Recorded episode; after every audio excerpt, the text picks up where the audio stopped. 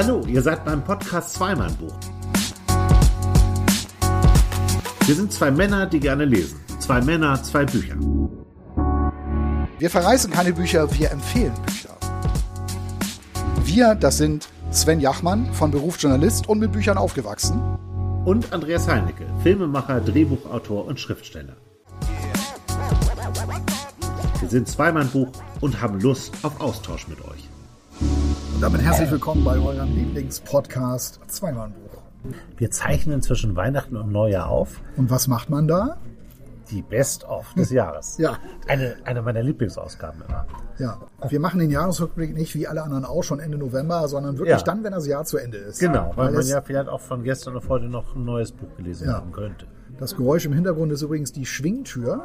Wir haben eine Küche. neue Location, aber es ist schön hier. Ja. Im Moment. Äh, unsere andere hat zu.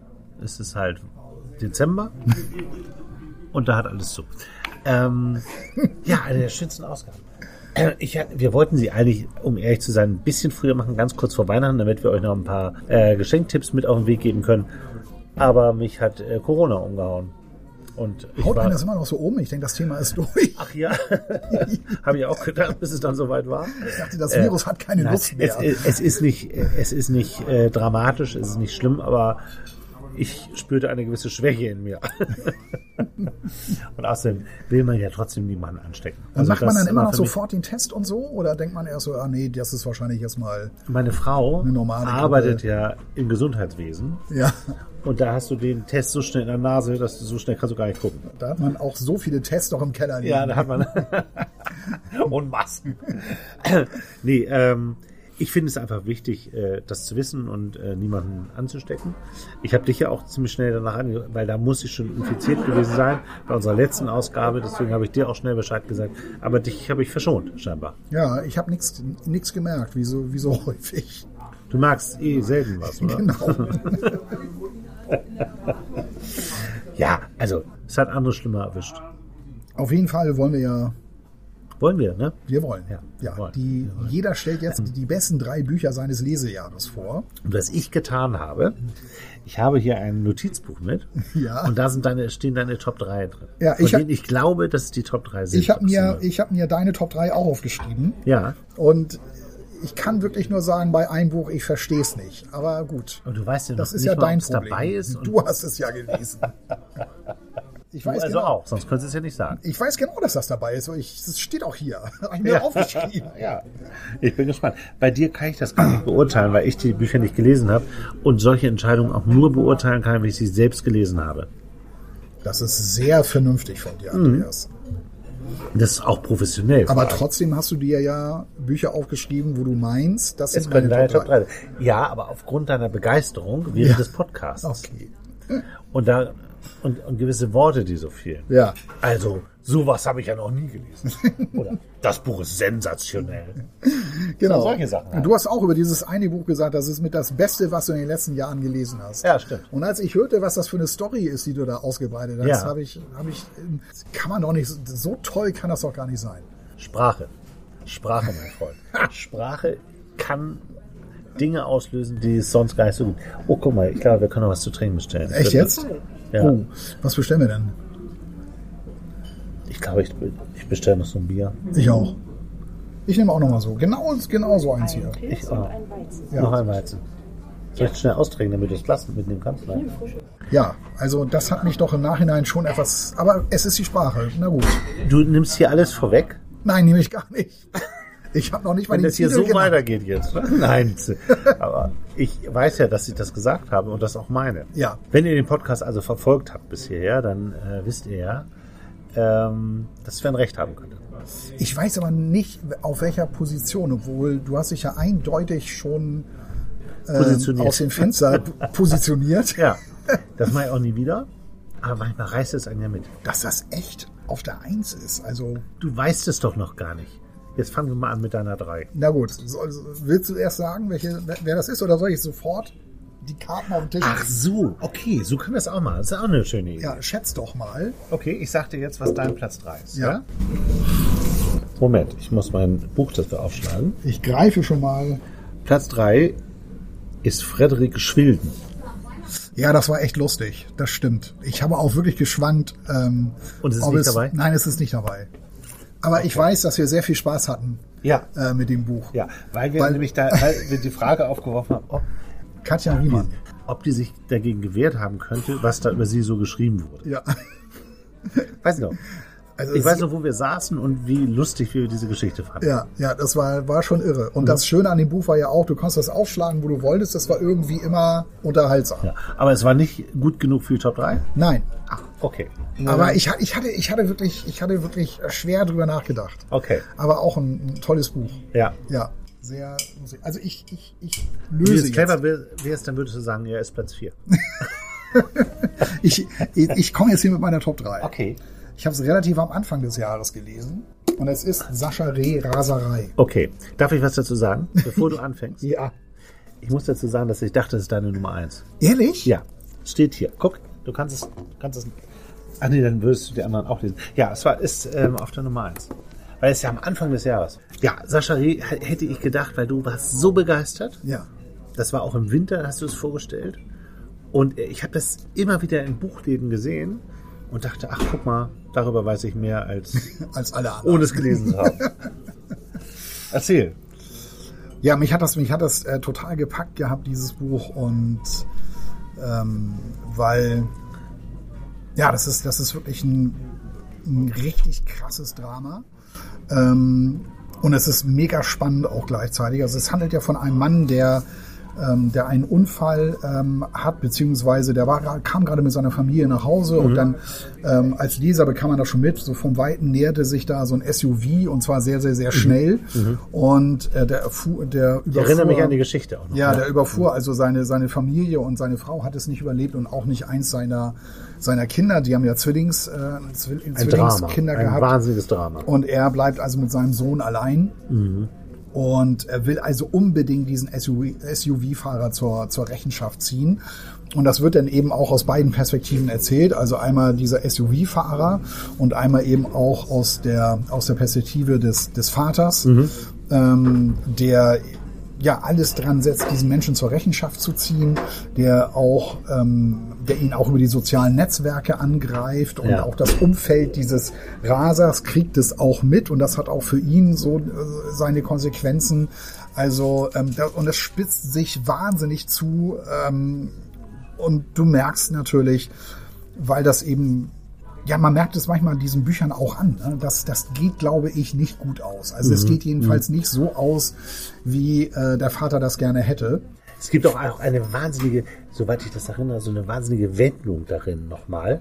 Die, die werden doch miteinander, die treffen sich doch, die werden doch miteinander konfrontiert. Richtig, genau. Die beiden äh, treffen noch persönlich aufeinander Ja. und ähm, das ist wirklich wahnsinnig, wahnsinnig spannend gemacht. Also es Ja. ist, ist wirklich, es liest sich wirklich wie ein Thriller. Weiß nicht. Schöffling Verlag erschienen, ne? Ja. Die sind ja eher literarisch aufgestellt. Ja, genau. Das ist auch, ich finde auch, dass es sehr literarisch geschrieben Mhm. ist. Ne? Also es ist, ist das nicht so einer dieser, dieser Massenthriller. Ich weiß auch gar nicht mehr, wie ich auf das Buch gekommen bin. Ich habe es, glaube ich, durch Du Zufall fandst das Cover gut, das weiß ich noch. Ja, Folge. Ihr müsst euch die Folge mal anhören, die ganze. Die ist, glaube ich, aus dem Februar, Januar oder Februar 2023. Und äh, ich hätte gedacht, auf eins. Ich meine, es ist schon nicht schlecht, dass ich wusste, dass es eine Rolle spielt. ja. Muss man auch machen. Ja, das stimmt. Ja. Das stimmt. Okay, ich hole Platz 3 raus, oder? Ich könnte mir gut vorstellen, welches das ist. Und zwar Camus muss sterben, könnte es sein. Nein. Mein Platz 3 ist Going Zero von Anthony McCartan. Stimmt, das war so abgefahren. Das ist sehr abgefahren. Das ist eine äh, tolle Geschichte. Anthony McCartan ist Oscar-Preisträger, ähm, hat äh, große Filme gemacht, hat wahnsinnig tolle Bücher geschrieben. Ich habe ihn entdeckt damals mit Englische Harem und dann hat er Superhero geschrieben. Ja, richtig, genau. Du hast auch äh, das eine oder andere von ihm gelesen. Er ist Neuseeländer, lebt, glaube ich, in London inzwischen. Und er hat ein Buch geschrieben über eine äh, Zeit, die, über die Jetztzeit, äh, in der etwas passiert, was ich mir total, was ich total nachvollziehen kann. Anthony McCartan soll übrigens an einer Netflix-Serie über U2 äh, Stimmt, schreiben. stimmt, stimmt. Ja. Das hat mich total umgehauen, dass, dass, dass der äh, der Autor dieser, dieser Serie ist. Ja. Aber ich habe seitdem Also- auch nichts mehr gehört. Ich weiß gar nicht, wie da der Stand der Dinge ist. Nee, ich habe es auch nicht mehr nachgeguckt. Man hätte es ja nochmal nachgucken können, habe ich aber nicht. Es geht in diesem Buch, ähm, um euch da mal kurz reinzuholen, um ähm, eine Unterfirma, nenne ich es mal, äh, dem, unter dem US-Geheimdienst, die ein riesiges Budget bekommen würden, wenn sie herausfinden können, inwieweit die Menschen überwachbar sind. Ach ja, genau. Wie, wie kann man untertauchen? Genau. Unbemerkt. Und sie, und sie sagen, ähm, der, ähm, derjenige, der es schafft, 30 Tage unauffindbar zu sein, bekommt am Ende drei Millionen Dollar. Wir haben äh, damals darüber gesprochen, dass du genau sowas mal gemacht hast. Für drei Fernsehsender, Tage. Für, für Sat 1, genau. Hier geht es um äh, diese äh, 30 Tage. Es ist eine, eine total fast perfide Geschichte teilweise. Sie ist lustig, sie ist irre spannend, weil äh, diese Leute, die dort untertauchen, ähm, Fehler machen natürlich Ja. und erwischt werden. Und die Abs ich will das jetzt gar nicht vorwegnehmen. Es, es gibt einen zum Beispiel, der hat eine, ein, ein Mädel, eine, eine, äh, so eine Influencerin, mit der er sich ein, ein Luxushotel einmietet. Und da steht ein Fernseher, ein Samsung-Fernseher und die rote Lampe an diesem Fernseher blinkt immer. Und dann ist klar, dass dieser Samsung-Fernseher ihn ortet so, und auftaucht. Die werden halt in den äh, in allen möglichen Situationen erwischt, äh, aus dem Verkehr gezogen, da haben sie verloren. Das bleibt auch teilweise noch ein Spiel, aber es gibt eine Bibliothekarin, die äh, in den Wald geht und äh, relativ lange unauffindbar bleibt und die dem ähm, Chef dieser, äh, dieser Firma, die die suchen wollen, also dieser Grunde US-Geheimdienst, irgendwann anfängt auch Sorgen zu bereiten, weil er die nicht findet und er überhaupt nicht weiß, warum. Und die haben die total durchleuchtet, jeden einzelnen. Ja. Und äh, die kennen die Bibliothek, die wissen, wie die gehen, die erkennen die am Gang, die wissen, was die essen, was die sich an der Tankstelle besorgen, wenn sie irgendwo sind, in großen Mengen, was die essen, was sie trinken, was sie rauchen, alles. So. Ja. Und äh, von dieser Frau fehlt schlichtweg jede Spur. Und das Spannende ist dann, es gibt äh, zwei Teile in diesem Buch, dass im zweiten Teil diese Geschichte eine totale Wendung nimmt, weil die ganz eigene Gründe hat, um da überhaupt mitzumachen. Es geht ihr eigentlich gar nicht so sehr um diese drei Millionen, die sie ja auch gerne hätte, aber es äh, Geht ihr um was ganz beginnt anderes. eine, eine neue Geschichte, Okay. die auch sensationell ist. Und ähm, das ist ein Buch, wo wir übrigens auch die äh, Reaktion so bekommen haben. Ich habe heute nämlich alle Bücher, äh, meine 16 Bücher, die ich in diesem Jahr gelesen habe, gepostet als Ja. ein Foto. Ja. Und da äh, habe ich gefragt, was sind auch, also auf der Zweimal-Buchseite, was sind so eure Bücher des Jahres? Und da hat mir ähm, Tordis Bücherblog äh, sofort geschrieben, Goring Zero. Ja. So. Ähm, haben viele, glaube ich, gelesen, haben sich viele Tipps bei uns geholt. Da hatten wir auch immer wieder Reaktionen drauf. Kann ich verstehen. Äh, das Buch ist sensationell. Natürlich ist man, wenn du schon von dieser, von dieser spannenden Wendung erzählst, Ja. äh, frage frag ich mich natürlich auch sofort, ja, aber was, was, was kann denn Wie das kann, sein? ja, wa- was das noch top, ne? Ja. Weil eigentlich ist die Geschichte als solche schon sowas von gut. Ja. Und du fragst die ganze, Zeit, wird es jemand schaffen? Und die, und die- diese Bibliothekarin, wie sie, wie es ihr gelingt, mit welchen Mitteln es ihr gelingt, die einfach abzuschütteln. Die werden teilweise halt auch mit Drohnen verfolgt, das kann ich nochmal erzählen. Und was macht sie? Sie geht zum Flughafen, weil sie genau weiß, dass Drohnen da nicht fliegen dürfen. Stimmt, Also ja. kann man sie da nicht bekommen. Ja. Sie ist halt unheimlich clever, hat aber wie gesagt vollkommen andere Gründe, warum sie das alles macht. Ein tolles Buch. Ich finde das ganz interessant hier mit diesem roten Licht über dem Fernseher und der Kamera, Ja, ne, dass, ja. dass ähm, es ja wohl unstrittig ist, dass es offenbar technisch möglich ist, von außen Ja, diese Kamera anzusteuern. ja. Ich habe das auch mal recherchiert, aber ich habe keine Hinweise dafür bekommen. Also jetzt, ich wollte nicht wissen, wie das geht, sondern ähm, ich habe auch niemanden gefunden, dem das mal passiert ist. Naja, letztendlich ist das ja Sprachsteuerung. Also Fernseher reagieren ja teilweise auf Sprachsteuerung. Ja, ich weiß auch, dass äh, Handys, die so eine Sprachsteuerung haben, dass es auch mal eine Schwachstelle war und, und dass die Ja. hätte ausgenutzt werden können. Ja. Äh, Aber dann muss das doch auch mal jemandem passieren. Ach ja, stimmt. Ich glaube, das waren so diese nächtlichen Gelächter, ne, die dann teilweise ja, die, die Geschichte kenn ich. von denen einige erzählt haben. Ich so. kenne tatsächlich einen Samsung-Skandal, der eine Zeit lang war, Ja. weil die nämlich aufgezeichnet haben, was die Leute im Wohnzimmer reden. Und all diese Dinge, Boah, ne? das ist ja. Und all diese Dinge spielen halt hier äh, Ja. eine Rolle. Und einiges ist, vielleicht stimmt es nicht ganz genauso, aber du liest das und denkst so, ja klar, kann ja natürlich sein, dass das so ist. Genau das könnte passieren. Oder passiert schon und du weißt es noch nicht. Ja. Ich habe mal, ein, äh, ich glaube, das habe ich auch in dem Podcast erzählt, ich habe mal ein Interview mit Ranga Yogeshwar gemacht. Ähm, der hat ein, ein tolles Buch geschrieben, das heißt äh, Nächste Ausfahrt Zukunft. wo er sich mit all diesen Überwachungsgeschichten äh, beschäftigt hat. Auch immer wieder Ja. sagt, er will nicht zurück äh, zu einer Zeit, wo es das alles nicht gab. Ja. Aber wir müssen uns bewusst sein, was damit passiert. Und ich habe ihm dann immer so Fragen gestellt, was, was weiß denn das Handy alles? Ja, alles weiß das Handy im Grunde genommen. Und er- und wenn ich das ausmache, das Handy, und dann sagte, war seine Antwort, dann sagt das Handy dir, es ist aus. Was? Ja. Ja, ist doch banal. Ja, aber vielleicht stimmt es ja. Vielleicht ist es nie aus. Vielleicht hört dein Handy immer zu, Auch wenn es aus ist. auch wenn es aus ist. Stimmt, deshalb wer- werfen die Gangster in den ganzen Filmen ihre Handys ja auch mal weg. Also das ist mit das Erste, was sie in Going Zero tun. Sie werfen ihr Handy natürlich an. Also niemand hat ein Handy dabei, das ist ja klar. Ja. Ja, wir hatten letztes Mal die Geschichte erzählt, du hast das mal für Sat 1 gemacht. Ja. Wir haben da ja lange äh, zusammengesessen äh, in Stimmt. der, in der Kana-Redaktion, haben wir schon oft erzählt. Und du hast es ja auch versucht, unterzutauchen. Ja. Hattest du ein Handy mit? Ja, ich hatte tatsächlich ein Handy mit, weil ähm, ich Bei, bei dir war es mehr ein Spiel. bei mir war es mehr ein Spiel und ich sollte auch einmal am Tag irgendwie immer ein Foto posten, ähm, sodass die Leute raten konnten, okay, äh, wo ist das denn gerade? Und ähm, das haben die tatsächlich mit Begeisterung auch gemacht. Ne? Ja. Ich habe mal irgendwie so eine Ja. Brücke Das fotografiert, schöne Idee. ähm, so eine spektakuläre Brücke, so richtig so auf mega hohen Stelzen und so. Das war, das war irgendwo, ich weiß gar nicht mehr genau, wo das war. Das muss, das war irgendwo in, in Hessen, glaube ich. Werratalbrücke. Ja, irgendwie sowas war das. So eine Riesen. Ja, ja. ja. Und ähm, da haben die Leute geraten ohne Ende. Ne? Ja. Also, weil es kamen verschiedene Brücken in Betracht, weil es äh, unter anderem auch die Werratalbrücke. Ähm, naja, und, und solche Sachen halt. Ja. Ne? Und, und, und das sollte eben halt die Leute animieren zu raten, okay, wo ist er, sich auf meine Spur begeben, da muss er ja gerade ungefähr in dem und dem Umfeld sein. Von daher war das war das so ein Spiel, ja, und ich sollte auch, also ich durfte mich auch nicht verkriechen, also ich musste schon unterwegs sein. Ja, Ja. ja. Und ja, entdeckt wurde ich dann an der Tankstelle. Ja, das, genau, das hast du erzählt. Du bist Sven, Du bist. Sven, ja, das war, das war die Losung. Ja, das war die Losung.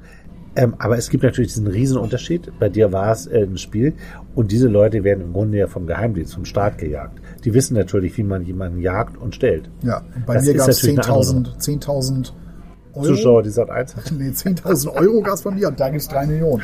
Ja, ich glaube, wir können zu Platz, äh, Platz zwei übergehen, oder? Ja, lass uns mal.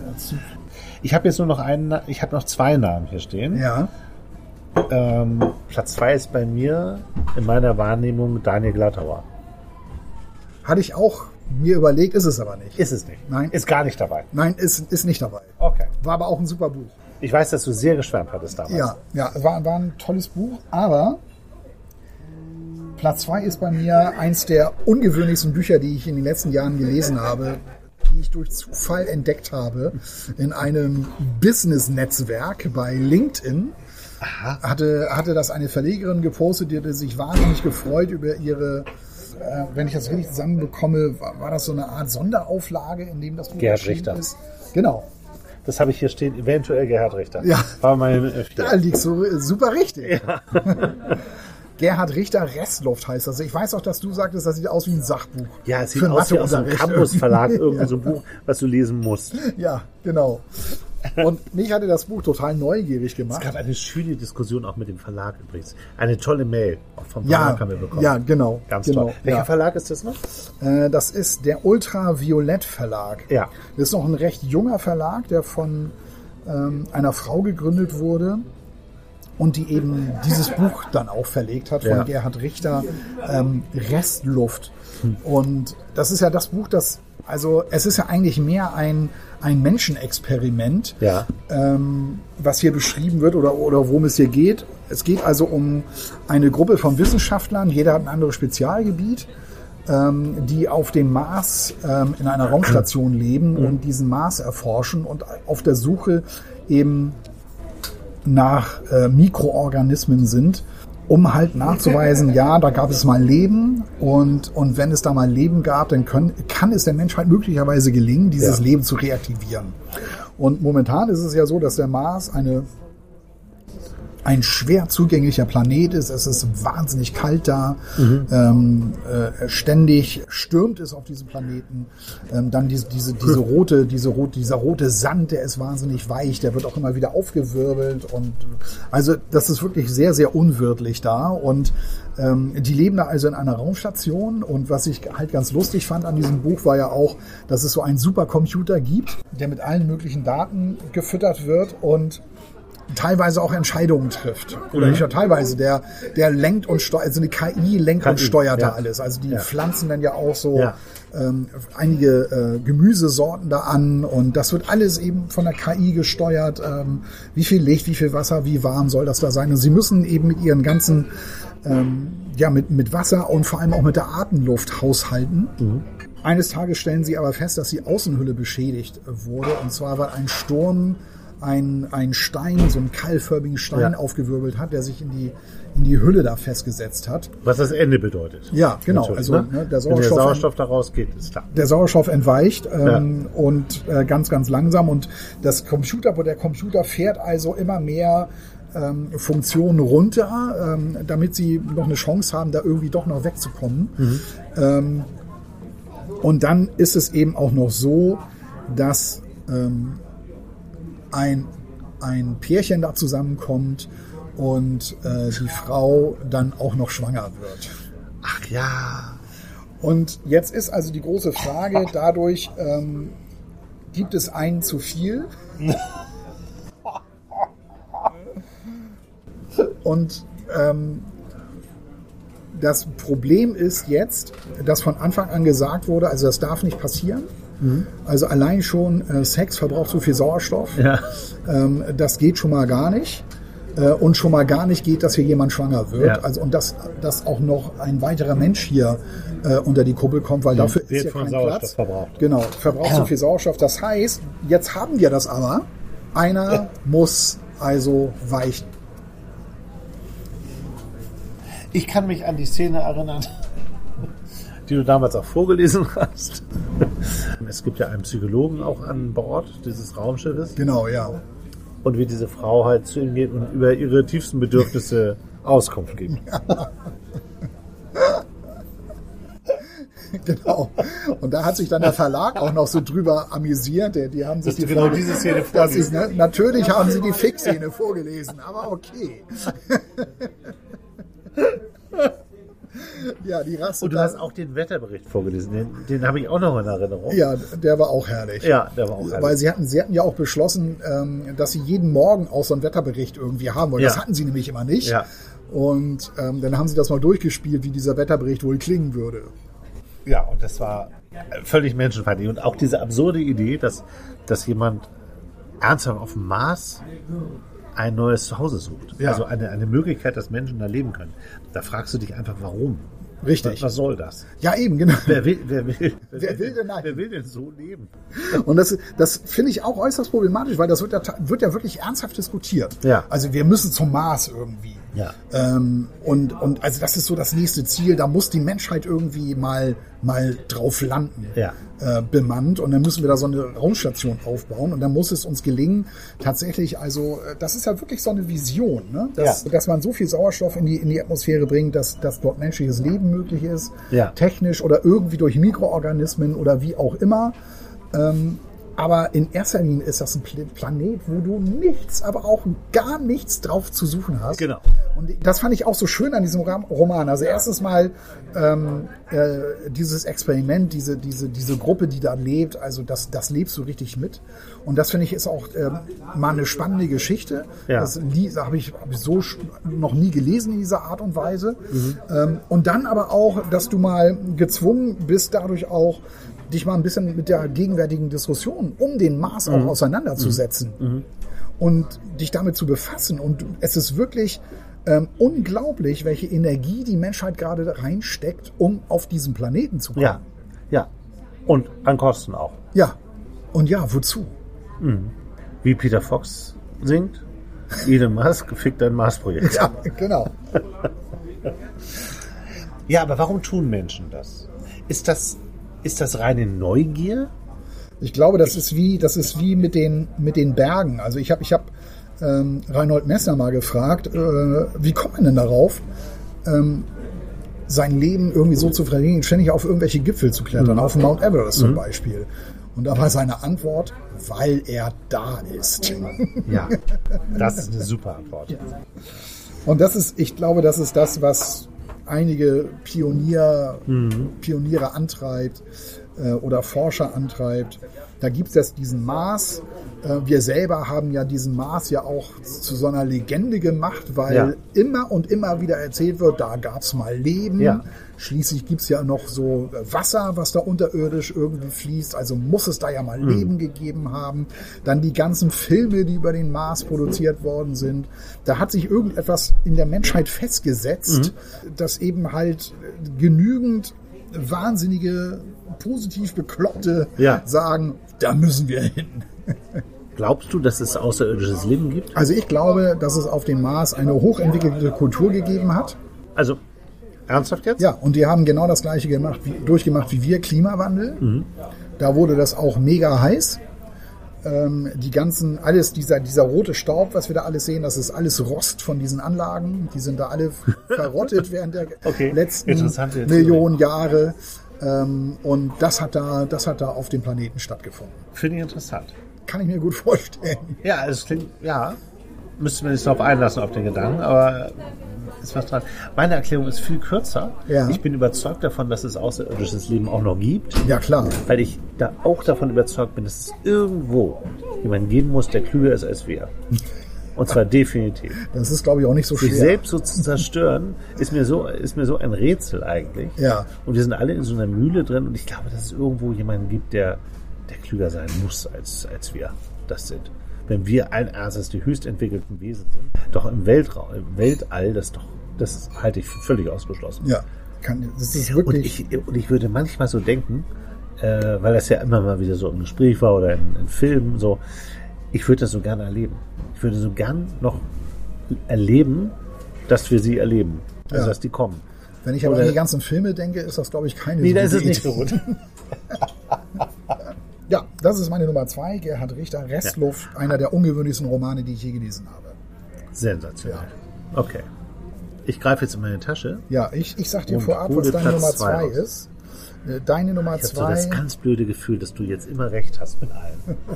ich, also das glaube ich auch. Deine Nummer zwei ist ganz klar Melody von Martin Suter. Das ist so, ja. Das äh, ist meine Nummer zwei. Martin Suter, Melody. Eines der Bücher, was wir äh, getauscht haben. Also was du auch gelesen hast. Ja. Ein sehr guter Freund von mir fand allerdings, dass es ihm war das ein bisschen zu konstruiert, gerade am gerade zum Ende hin so. Über das Ende wollen wir ja nicht sprechen. Ja, aber das ist ja häufig so bei diesen. Gibt, aber es, ist ja eine Detektivgeschichte mehr oder weniger nachher. Ne? Ja, also, ja, das ist richtig. Ne, was wurde aus? Ja. Ich erfasse ganz kurz zusammen, äh, worum es geht, damit ihr mitdenken und reden könnt. Ähm, ein äh, junger Jura-Student ähm, bekommt ein ein Angebot von einem gewissen Dr. Stotz, ähm, der ähm, im Sterben liegt quasi, wo man weiß, er hat nur noch ein Jahr zu leben. Und er möchte mit seinem, er möchte sein Leben gerne dokumentieren. Und stellt ihn an, das Archiv seines Lebens sozusagen zu sichten. Äh, Dr. Stotz ist im Nationalrat der Schweiz, es spielt alles in der, in der Schweiz. Viele Ämter gehabt, ne? Viele Ämter gehabt, eine, ein, ein prominenter, äh, nicht aktiv in der Politik, aber ein Strippenzieher, ein wichtiger Mensch, der auf allen möglichen Veranstaltungen immer war. Sein, sein Wort hatte Gewicht. Und er hatte halt Unmengen an, im Archiv über sein Leben, Unterlagen, Tagebücher, Fotos. Ja. Und es war keine Ordnung so richtig drin. Es war ne? gar keine Ordnung drin und er muss auch bei dem wohnen, bei dem Dr. Stotz, der äh, Jura-Student um Ordnung in diese ganze Sache zu bringen. Und verbringt die meiste Zeit halt in diesem Archiv, bis auf gewisse Uhrzeiten, an denen er bei dem Dr. Stott sitzen soll, nämlich immer, wenn es Essen gibt und wenn es den Nachmittagswhisky oder Champagner oder Wein gibt. Es wurde sehr viel getrunken, das, ich, ja, das weiß ich Fall. Es wurde sehr, noch. sehr viel getrunken in diesem Buch. Also selten ein Buch gelesen, in dem so viel gesoffen wurde, äh, abgesehen von Bukowski oder so er bewegt sich halt in so Kreisen und er muss halt auch gewisse Kleidung tragen und so, weil das alles natürlich auch erzkonservativ ist im Grunde. Und es gibt dann irgendwann, äh, findet er raus, es gab eine Frau im Leben äh, von Dr. Stotz und das ist eine gewisse Melody. die Liebe seines Lebens. Und äh, Stück für Stück erzählt er ihm bei so Kamingesprächen, meistens trinken sie Whisky dann schon, ob vor oder nach dem Essen, egal, die trinken immer. Und er erzählt ihm diese Geschichte von der Melodie. Und Ja. die Geschichte ist wahnsinnig mitreißend von dieser Melodie. Stimmt. Und Melody verschwindet aber eines Tages von der Bildfläche. Und zwar komplett. Das ist der Moment, wo ich nicht weiter erzähle, wie es weitergeht, falls ihr das noch lesen wollt.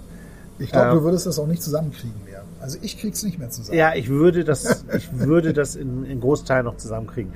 Es wäre jetzt nicht gut, das zu erzählen. Also ich habe noch vor Augen, ich habe noch vor Augen, weil das eben halt so eine riesengroße Sammlung an Dokumenten war, in dieser, in die der junge äh, Student da Ordnung reinbringen Ja. musste, dass Ja. ich also wirklich die, die äh, Kartons und die Aktenordner, die hat er ja im ganzen Haus ausgebreitet, Ja. äh, um Herr von diesen Dokumenten zu werden. Und das hat er erstmal wirklich sortiert. Ne? Ich glaube, die Kisten gingen auch die Treppe runter. Ja, ja, überall waren- das hat genau. schon, das hat, das, da ist ja ein Bild erzeugt worden, wo ich immer dachte, ähm, äh, ist das jetzt irgendwie auch so ein literarisches Bild? Also steht das jetzt für irgendetwas? Ist das so? Sisyphus ist es ja nicht eigentlich, aber was, was ist das Also jetzt? es, nimmt, es nimmt ja noch mal eine äh, neue Wende, ähm, und zwar ziemlich zu Anfang schon. Also ich als der Dr. Stotz ihm nämlich sagt, ja, er möchte eigentlich nicht die schlechten Sachen in seinem Gesamtwerk haben, Stimmt, ja. haben. Ja. Die soll er mal schön alle vernichten. Und das ist auch der Moment in dem Buch, wo klar wird, dass nicht alles so ist, wie es scheint und nicht Ja. alles so stimmt, wie man zunächst glaubt. Und die, die Kunst von Martin Suter ist ja, das so zu erzählen, dass es dich wahnsinnig mitreißt. Ja. Dass du, dass du dem glaubst. Und dieses Spiel spielt er dann mit dir als Leser, weil es eben nicht alles so stimmt, wie man denkt, dass es, dass es sein könnte. Und es er spielt, da ist auch noch eine Liebesgeschichte äh, drin verwoben. Der, er lernt jemanden kennen, ich glaube aus der Familie von dem Der Student Dr. Jetzt, ja, ja. lernt jemanden kennen. Und äh, hat auch vorher, bevor er da anfängt zu arbeiten, äh, eine Freundin, äh, das, das geht auseinander. genau. Und der junge Student bekommt auch in Aussicht gestellt, sehr, sehr viel Geld zu haben, wenn der Dr. Stotz irgendwann stirbt. Er darf auch seine Autos fahren. Er darf seine Autos fahren, eine Riesenehre, genau. Ja. Und dann, dann Und ist das- auch so ein Spider Capri oder Genau, es gibt ich. eine ne? riesen Garage, wo er diese ganzen Autos hat. Also es, es spielt in diesen mega reichen... Jungsträume werden wahr. Ja, Jungs. So. Und wenn man sich einfach für reiche Menschen oder das Leben von reichen Menschen interessiert, das kann ja Martin Suter eh super. Weil der Ja, und es ist auch so elegant geschrieben, finde Ja, ich. So, das, kann ist, er ja. ja. ja, ja. Und ich finde auch, von wegen, ja toll, da sortiert einer Unterlagen. Aber das ist ja, das ist ja wirklich auch genau das. Das sind ja genau diese ungewöhnlichen Protagonisten, die ich ja auch immer klasse finde. Mhm. Ähm, und das ist ja also ein Jurastudent. Also ich wüsste nicht, wann ich mal ein Buch gelesen habe, wo es um einen Jurastudenten geht. Und das sind halt so, so Protagonisten, die, die trifft man selten. Und ich weiß, dass man immer sich gefreut hat, äh, oh, jetzt habe ich Zeit, jetzt kann ich dieses Buch weiterlesen, weil du wirklich immer wissen willst, wie es weitergeht. Genau. Und wenn die Verwicklungen später kommen und wenn äh, nichts mehr so ist, wie es scheint, wie man es ja so sehr inflationär sagt über Bücher, dann wird es halt immer spannender. Ja, auf jeden Fall. Und das ist, das ist aber eben halt das Problem. Ich habe ja eben schon gesagt, das ist ja mehr oder weniger eine, eine Detektivgeschichte nachher. Äh, fast schon ein Krimi. Ja. Weil man begibt Ja. sich auf die, auf die Spur Ja, dieser Frau. absolut. Und das ist ja das Problem, was, was viele Krimis haben. Du kennst es ja auch sehr, sehr gut, weil du selber Krimi schreibst. Also, wie verschachtelt darf ich das konstruieren? Ja. Dass es noch glaubwürdig Ja. ist. Ja. Ähm, und, und das, also da kann ich verstehen, also mein Kumpel, wie gesagt, sagte, nee, das war mir eine Nummer zu, das war mir eine Schraube zu viel gedreht da, das Ja. war mir Ja. zu konstruiert. Ähm, auf der anderen Seite, ja, das sind halt Geschichten, dafür spielen sie halt in der Fantasie, das ist nun mal Ja, so. ja, ja. Äh, Also der Grad ist schmal jedenfalls. Ja, der Grad ist schmal und äh, ich habe sehr viele Martin Suter Bücher schon gelesen. Ähm, Waren auch schon schlechtere dabei. waren auch schon schlechte, fand ich auch. Ähm, Stichwort Schweinsteiger-Biografie. ähm, und ich fand auch wirklich nicht, nicht alle gut. Ich bin irgendwie, finde ich den ganz toll und vielleicht bin ich auch ein bisschen Fan von dem. Ja, Aber kann ich eigentlich nicht sein, weil er zu viele Bücher auch geschrieben hat, die ich jetzt nicht so toll fand.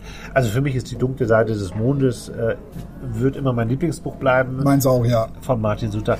Und ich fand auch Lila Lila herausragend. Ja, Auch eine tolle Idee. Und immer wenn der diese, diese großartige Idee hat, wie auch jetzt in Melody, dann merkst du, was für ein toller Erzähler das ist. ja, richtig. Und ähm, Äh, es gibt noch eins, was ich auch. Äh, die Zeit, die Zeit. Das hat ja sehr polarisiert. Ja. Einige fanden das toll. Ich glaube, du fandest es nicht Ich so fand es gut. nicht so gut, nee. Ich Der fand das Koch hat mir auch nicht so gefallen. Nee, den fand ich auch nicht gut. Ja. Den habe ich auch. Weil das war zu viel Kochen. Das Ja, war zu, da, da hast du gemerkt, oh, da hat Martin Suter jetzt aber in der indischen Küche hat er ja rauf und runter recherchiert. Ja, Bravo, das ja. musste er so Ja. anbringen. Fand- ja, weil die Geschichte nicht so stark war. Ja, ne? Genau, Ich ja. Ich auch. Gut. Ich kann jetzt nicht mehr zu deiner Nummer 1 sagen, weil ich äh, die genannt habe. Äh, Bei mir war es Sascha Reh. Ich habe, ja. wenn ich jetzt so nachdenke, keine Idee. Okay, Ist es wirklich, ist es dieses Marlene Dietrich Buch? Nein. doch. Ja, Ey, das gibt's doch gar nicht. ich habe mich, da, ich hab mich dazu Das hätte ich entschieden, nie gedacht. ich habe mich dazu entschieden, es zu meiner Nummer 1 zu machen. Nein. Edgar Ray im Licht der Zeit. Das zweite Edgar Ray Buch, was du vorstellst. Genau. Ja, ich fand's. Das kann ich gar nicht nachvollziehen. Darf ich das mal so sagen? Warum das denn nicht? Ich weiß. Es ist so, so ein dickes Buch über Hilde, äh, Hil- ähm, äh, nicht, äh, Marlene Dietrich. Man kann die schon miteinander verwechseln. Ja, ja. Äh, tue ich eigentlich gar nicht. Ähm, das finde ich komisch. Also ich, ich, fand, ich fand das Buch wirklich überragend, ähm, weil, klar, Marlene Dietrich, also ich hatte mit der ja auch überhaupt nichts am Hut. Also war jetzt, ist jetzt auch nicht so unbedingt die Schauspielerin, von der ich jetzt alle Filme gesehen haben muss oder wo ich die Musik unbedingt kennen muss.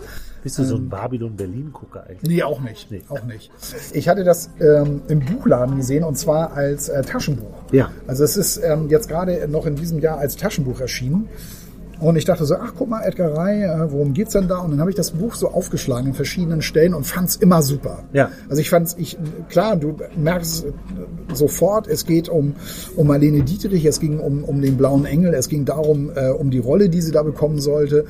Und ich hatte da so verschiedene Szenen gelesen, hatte so gedacht, so, wow, das Buch muss so unbedingt lesen, hatte mich auch wahnsinnig drauf gefreut. Ja. Und ähm, es hat auch wirklich äh, das versprochen oder das gehalten, was ich mir davon versprochen hatte. Okay, erzähl mal, worum es geht. Ja, also es geht, es geht darum, dass deutsche Filmproduzenten, den, die wollen mit dem, mit einem der ersten Tonfilme, die in Deutschland produziert worden sind, wollten sie gleich sofort ein Zeichen setzen. Die wollten Maßstäbe setzen. Die wollten Maßstäbe setzen, äh, ähm, vom Licht, von der Musik. Ähm, also das sollte halt, das sollte wirklich einer der besten Filme äh, aller Zeiten werden. Ja. Die Deutschen wollten sich äh, mit diesem Film an die Spitze der Tonfilmproduktion setzen. Das wurde, wurde auch äh, gerade zu, zu dem Moment baut die UFA auch ein komplett neues Produktionszentrum äh, in Berlin auf. Das finde ich schon ein ziemlich verwegener Plan. Also es ging um den Film Der blaue Engel nach einem Roman äh, von, von Heinrich Mann, Professor Unrat. Fand, fand ich schon mutig, eine Romanvorlage zu nehmen, Ja. Was, was ja bis heute äh, nicht einfach ist. Also wenn du dir einen Roman, äh, wenn es heißt, ja, das äh, ist ein verfilmter Roman, dann ist schon irgendwie klar, könnte schwierig werden. Ja, also ja, da alle für was. zu begeistern. Ja, ne? Ja. Ähm, also äh, allein das, allein schon auch, wie sie die Rechte von dem Heinrich Mann, wie sie die, ihm die Rechte abkaufen. Er wollte das ja nie verkaufen. Ähm, und das gelingt ihnen hier. Und du, du merkst richtig, da ist so eine, da ist, ist wirklich so eine verwegene Gang unterwegs, die äh, mit einem Wahnsinnsetat, eine Million Reichsmark, das war natürlich unfassbar viel Ja, Geld, klar.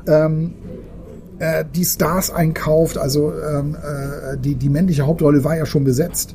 Und dann haben, haben sie daran gearbeitet, äh, sie haben die Frau gesucht, die, die passende Frau für diesen Film. Ähm, unter anderem haben sie auch Marlene Dietrich gecastet, wo es vorher immer heißt, ähm, die, die kann man nicht filmen. Also die, die wirkt vor der Kamera nicht. Es war eine, eine Die war da aber noch gar nicht so bekannt. Genau. Okay. Genau, also es war, doch das war eine, die, die war so ein bisschen abgeschrieben als ordinäres Revue-Girl, weil sie, weil sie an diesen ganzen Berlin, Berliner Theatern äh, diese ganzen Revues immer spielte und Mhm. die von, die immer gesagt bekam schon von ihrer, von ihrer Familie. Ich glaube, ihre Mutter war das so oder ihre Großmutter. Äh, du hast so unfassbar lange Beine, du musst irgendwie, du musst auf die Bühne. Mhm. Ja. Und das, und das hat sie ja auch gemacht und Ja. ähm, das ist auch jedem aufgefallen, wow, was hat die denn für Beine? Und um das mal so zu umschreiben, also die spielte mit vollem Körpereinsatz. Mhm. ich glaube, das war auch so genau das, was mich so begeistert hat, dass, dass du eben auf diese Art und Weise diese Frau kennenlerntest, die ich immer so für mich so habe links liegen lassen, weil mhm. zu weit weg von, von ja, uns. Ja. Das hat war irgendwann Generation ja, keine Rolle gespielt. Hatte irgendwann 30er, 40er, 50er Jahre ja, war sie halt ganz groß ähm, und lebte dann irgendwann zurückgezogen in Paris. Daran konnte ich mich noch sehr gut dran erinnern, dass da mhm. irgendwie so eine Frau lebte, die keinen mehr zu sich ließ und äh, mit der Außenwelt nichts mehr zu tun haben wollte, weil ja sie keiner, sie, sie wollte, glaube ich, ihr eigenes Image nicht äh, zerstören. nicht zerstören, Aha. indem man sie so wahrnimmt, wie sie dann halt war mit über 90. Ja, ja, ja. Das ist wirklich toll geschrieben und auch toll recherchiert, wie Marlene Dietrich so tippte damals, was das, was das für eine was das für eine Frau war, äh, wie sie mit den Männern umging, äh, wie sie auch selber so auftrat. Ähm, und die sich da nicht hat die Butter von Brot nehmen lassen mhm. und die auch immer an sich geglaubt hat, auch wenn sie schon knapp äh, 30 war äh, und erst dann, äh, sie hatte ja schon Filme gemacht, aber das war ja alles. Ja, nichts. ja. Es waren ja auch also noch Stummfilme wahrscheinlich. Ja, genau. Es waren ja. viele Stummfilme ja. dabei natürlich. Mhm. Und bei Marlene Dietrich war es dann so, die äh, hatte dann einen Auftritt äh, mal wieder in, in, in diesem Theater und die ganze Filmcrew hat sich angekündigt. Die wollte aber eigentlich nicht mal Leni Dietrich sehen, sondern Hans Albers. Mit dem war sie ja, auf, auf ja, auch ja. wieder was gelernt. Da hatte ich auch gedacht, wow. Wusste ich auch nicht. Ja. Nee, das wusste ich auch nicht. Äh, mit Hans Albers auf der Bühne und so. Ähm, und die waren alle fest davon überzeugt, ja, die wollen Hans Albers sehen. Die wollen Hans Albers quasi live casten, äh, weil sie den für den Film haben wollten. Und Marlene Dietrich wünscht ihm auch noch viel Glück, dem Hans Alber, sagt so, hey, wow, das ist doch toll. Also auch so ein bisschen so selbstlos und unterstützt ihn auch. Mhm. Und der hat das aber, der hat das nicht gebacken gekriegt, dass da eben, das war für den wahrscheinlich wahnsinnig viel Druck. Der wollte es besonders gut machen. Das merkte man ihm auch an. Und Marlene Dietrich ähm, hatte dann auch so einen Moment, die hatte damit so einen Zwischenrufer zu tun und den hat sie ganz äh, so in die Schranken gewiesen. Mhm. Und unten in der ersten Reihe saß der Regisseur, so ein, so ein Österreicher, der aber schon seit etlichen Jahren in Amerika lebt und da auch schon Achtungserfolge hatte als Regisseur ja. und der auch nur Englisch sprach, so fand ich auch so ein bisschen albern, der sprach dann nur Englisch und der wollte dann eben halt von seinen Leuten wissen. Filmbusiness, International. Ja, genau. Ja. wer ist diese Frau? Also der war total von den Socken ja. von dieser Marlene Dietrich und ähm, ihm wurde dann gesagt, ja, die war bei uns in der Fotokartei, aber die haben sie nur kurz angeguckt und gleich weggeworfen. Ja. Ja, äh, sofort einladen. Da ist dann gleich, äh, hat dann gleich arrangieren lassen, dass er sie hinter der Bühne treffen darf. Ja. Ähm, hat er sich auch total verliebt sofort in diese, in diese Frau. Aber sie haben sie noch gecastet. Also sie haben verschiedene Frauen äh, ähm, kommen lassen äh, zum Vorsprechen und Vorsingen auch.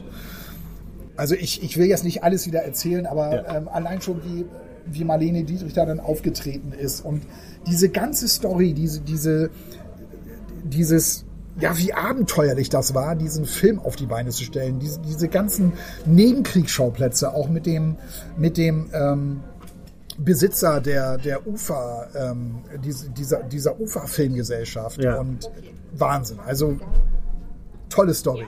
Okay. Es liest sich wie ein Kinofilm. Da sind auch Szenen dabei, wo ich mich totgelacht habe, ja. ähm, weil die so unfassbar sind und man, man kann sich das richtig vorstellen wie das verfilmt wird. Ja, ja. Okay. Toll. Also, also für mich völlig überraschend, dass ja. das die Eins war, hätte ich niemals gedacht. Äh, hast du ja äh, bei unserem äh, Podcast, bei unserem Live-Podcast in äh, Eckernförde äh, vorgestellt. Genau. Weiß ich noch. Und ich weiß auch, dass viele äh, danach zu uns kamen und gefragt haben, was ist das für ein Buch und sich das abfotografiert haben. Also du hast damit irgendwie scheinbar Leidenschaften freigesetzt bei Menschen. Äh, bei mir nicht. Nein, wenn du da so begeistert von bist, äh, dann, dann ist das. Ja, es ist, es, ist, es ist jetzt sicherlich nicht so, dass so ein literarisches Buch wie zum Beispiel Raserei. Ne? Ja. Ähm, das ist eher so ähm, im Licht der Zeit. Das ist für mich natürlich ein großer Unterhaltungsroman. Ja. Aber äh, basierend auf, auf Tatsachen, die Namen, die da vorkommen, die stimmen alle, gab's alle so, kann man alles nachlesen, alles nachrecherchieren. Und das ist das, was mich auch mal so begeistert, ähm, wenn man, wenn, wenn du als Leser auch viel mitnimmst und mhm. viel dazulernst mhm. auch und diese Zusammenhänge, äh, die dir dann auf diese Art und Weise so nahegebracht werden. Ähm, und das ist einfach ähm, sensationell, sensationell geschrieben und eine ganz tolle Geschichte. Gut, Sven. Ein Stern ging auf und man ist dabei.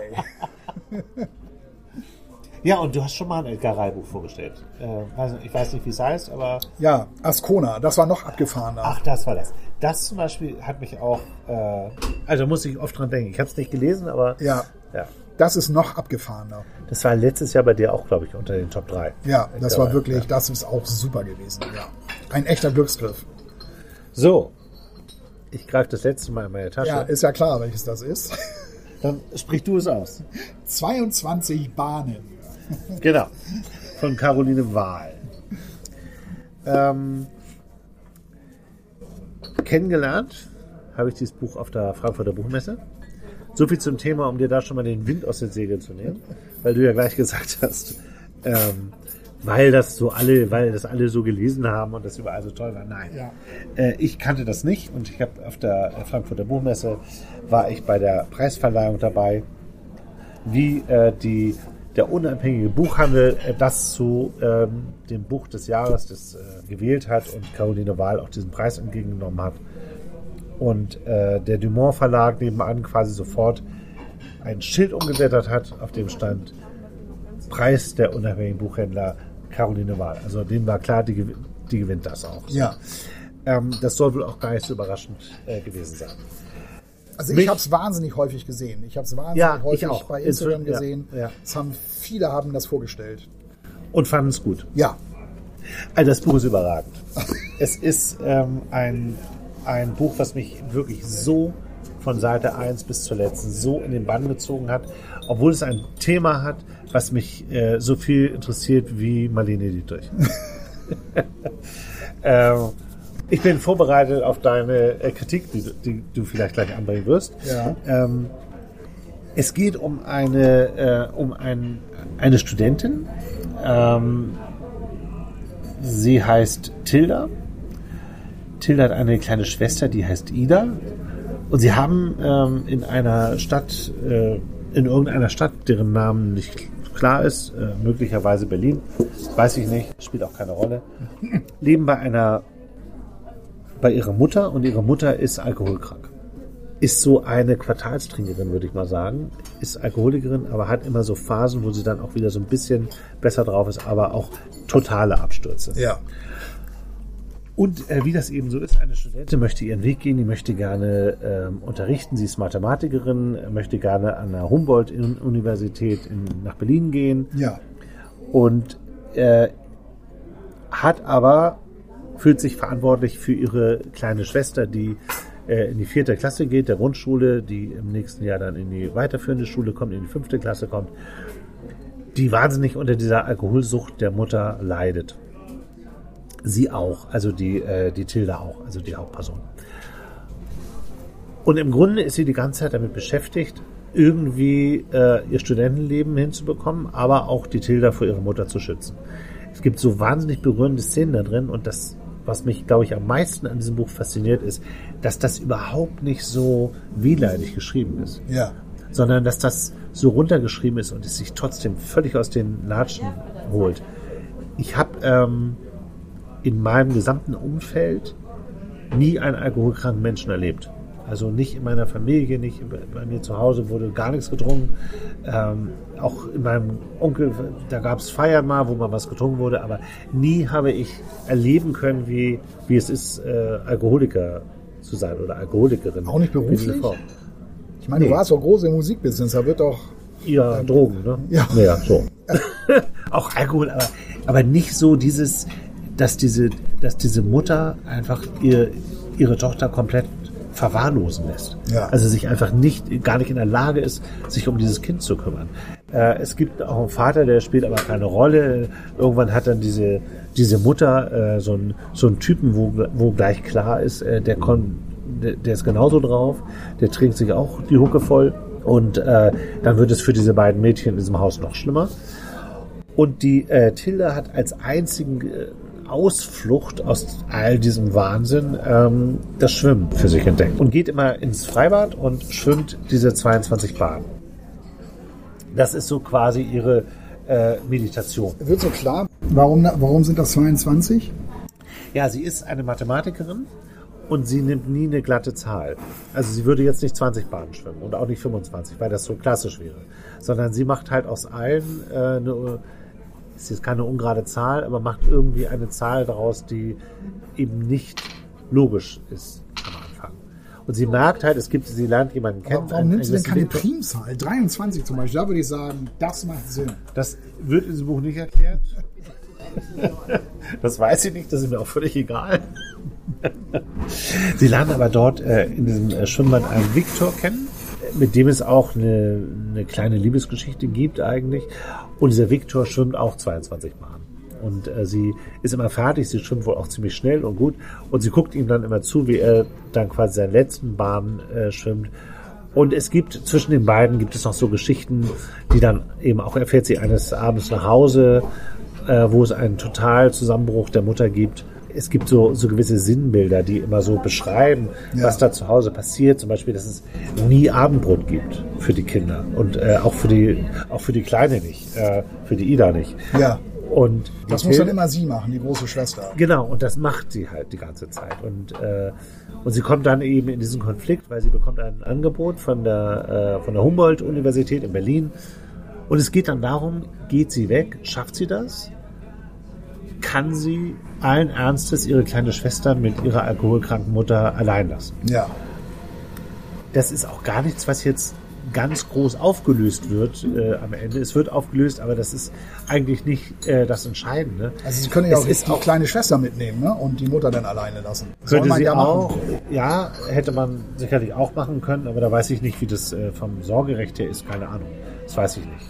Ähm, ich kann nur sagen, dass mich diese eigentlich kleine, fast unspektakuläre Geschichte, die überall passieren könnte, total begeistert hat. Und ähm, ich habe das, und es sind immer sehr, sehr kurze Sätze.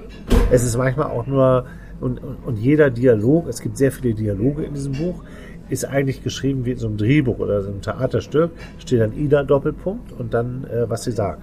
Tilda Doppelpunkt was sie sagt. Oder die Mutter, äh, was die sagt. Ja, Und ähm, ich habe so einen Stil einfach noch nie, deswegen sagte ich das äh, noch nie gelesen. Ähm, also zumindest nicht in einem Roman. Deswegen sagte ich ja auch vorhin zu dir, als du so sagtest, was hat dich denn so begeistert? Ja, die Sprache. Ähm, es ist tatsächlich ein bisschen so. Diese Sprache. Also die kurzen Sätze. packt Diese kurzen Sätze. und dass da Tilda Doppelpunkt steht und Ida Doppelpunkt. das kannst du jetzt so runterbrechen. Ich äh, höre auch deinen Zynismus im Hintergrund. Ähm, nee, das, das ist dieses Ganze, diese total nüchterne, abgespeckte Sprache, dass es nie wehleidig ist, sondern dass diese, dass du mit diesen kurzen Sätzen so eine solche solche Emotionen freisetzen kannst. Ja, bei mir ist das, das ist ja so unfassbar problembeladen. Das Thema. Ja. Ja. Also, wenn man das verfilmen würde, würde ich gleich sagen, gucke ich mir nicht an, das ist ein Problemfilm. Will ich nicht gucken. Würdest du dir denn einen Film angucken, wie jemand äh, eine Familie totfährt mit dem Auto? Ja, schon eher. Ah, okay. Solange die nicht in so einer Hochhaussiedlung wohnen, sondern in, einer, in einem schönen Haus. es gibt so Tatorte, die spielen immer, Raserei hinaus. die spielen immer in solchen, die spielen dann die ganze Zeit bist du in so einer Hochhaussiedlung, in so einer verqualmten Wohnung bist Ja. du dann da Ja. mit dabei. Das ertrage ich nicht. Also Es ist- Raserei, wenn man das verfilmen würde, das würde ich, mir so, würde ich mir sofort angucken. 22 Bahnen würde ich mir jetzt nicht mehr angucken, Ja. weil es äh, völlig chancenlos ist gegen dieses Buch. Also das musst du nicht verfilmen. Ja. Und, es, und es ist auch gar nicht so, ich äh, bin ja echt ein ganz großer Fan von Geschichten, die ich so aufbaue. Ne? Also Melody, Going Zero, die beiden, die ich jetzt auf Platz 2 und Platz 3 habe. Das sind ja wahnsinnig äh, volle Geschichten sozusagen. Ja. Ne, da wird eine Story und die wird immer vorangetrieben. Das ist hier halt alles gar nicht. Und trotzdem begeistert es mich so. Ja, es ist eindeutig mein Buch des Jahres. Ja, ich bin, ich bin echt, ich bin echt erstaunt. Also äh, mir war schon klar, dass das dein Buch des Jahres ist, weil du da ja so wahnsinnig drüber begeistert erzählt hast. Aber Ja. als ich dann so mitbekam, worum es da so geht und, und was so, was so die, die Geschichte ist, dachte ich so, boah. Dann große Schwester, kleine Schwester, Mutter, alles so Ja. ein bisschen weiblich irgendwie. Ja, da, da habe ich jetzt kein Problem mit. Ja, das, äh, das ist. ich weiß gar nicht, was ich dazu sagen soll, weil mir das völlig egal ist, ob das Männer oder Frauen sind, die die Hauptrollen spielen und ob das eine Autorin ist oder ein Autor. Das ist, spielt in, meinem, in meiner Welt überhaupt keine Rolle. Ja, ich höre das so oft. Es gibt so, so viele Bücher irgendwie, die handeln dann so, so von äh, Mutter, Tochter, Großmutter und äh, ja, und was ist, was ist mit dem Mann, der da irgendwie, mit dem sie was zusammen, ja, spielt keine Rolle mehr. So, und das. Ja, aber in wie vielen Familien ist das so? Also es ist ja, ist ja total realistisch. Du sagst ja immer, äh, es müssen Bücher sein, Geschichten sein, die dir auch selbst hätten passieren können. Ja. Einige wachsen mit Familie auf, andere, andere eben nicht. Das ist ja jetzt nichts Ungewöhnliches, was da passiert. Und auch diese Konstellation, dass da eine alkoholkranke Mutter mit zwei Kindern alleine äh, sitzt und versucht, die, äh, die durchs Leben zu bringen oder Ja. durch die Kindheit zu bringen, ist ja jetzt nichts Ungewöhnliches. Nee, ist es auch, ist es auch nicht. Aber ich, ich kann mir das halt nicht vorstellen. Also ich kann mir nicht vorstellen, dass das Buch Du so solltest das lesen. toll ist. Du solltest dieses Buch lesen. Ist für mich Und du ist würdest das mir komplett recht so geben. unfassbar negativ und problembeladen und so ein richtiges Depot. Nee, es ist, nein, nein, es ist dieser, es ist dieser Umgang damit, Ja. den ich, äh, den ich total faszinierend finde. Und sie ist natürlich auch eine Jugendliche. Sie ist eine Studentin und ihre ganzen Freundinnen gehen auf Partys und schreiben ihr und die wollen zusammen ein Trinken gehen und, und all das. Und sie, sie kann das eben alles nicht mehr mitmachen. Und du denkst auch manchmal so, ja, dann lässt du die Ida mal allein. Aber je länger du dieses Buch liest, wird dir klar, nee, das, das kann sie gar nicht. Das ist gar nicht ihr, ihr Wesen. Und äh, auch diese Beziehung zwischen ihrer Tochter, äh, zwischen Ida und also zwischen diesen äh, Geschwistern, das ist so so toll, weil es auch so, so die die äh, Ida geht da manchmal mitschwimmen, die mag aber nur schwimmen gehen, wenn es regnet. Und äh, also ich ich kann gar nicht so viel, weil es ähm, es passiert schon viel in dem Buch. Ja. Aber es ist nicht diese diese Geschichte mit dem Aha-Ende oder mit dem mit dem ganz großen Plot. Darum geht's einfach nicht. Es ist eine, eine Beschreibung einer Situation, eines, eines Lebens, geschrieben in einer Sprache, die ich so noch nie gelesen habe, die ich so nicht kenne. Und es ist ein Genuss, von vorne bis hin. Und es ist zumindest vom Cover her eines der schönsten Swimmingpool-Bilder, die wir auf unseren Büchern so. Und wir hatten sehr viele Swimmingpool-Bilder. Das ist dir ja aufgefallen. Mir ist das, zuerst gar Wahnsinn. nicht Du musst in aufgefallen. den Buchladen gehen. Das ist voll. Ja.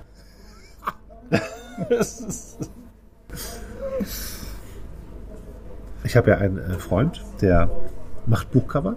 Ja. und der interpretiert halt Buchcover und findet sofort heraus, worum es geht, wenn es gut gemacht ist. Ja. Oder welche Genre, welche, wer angesprochen werden soll, weil die Verweildauer in einem Buchladen sich ein Cover anzugucken, liegt unter einer Sekunde. Und es muss dich dann ansprechen oder nicht, weil es auch das Genre dir schon klar macht.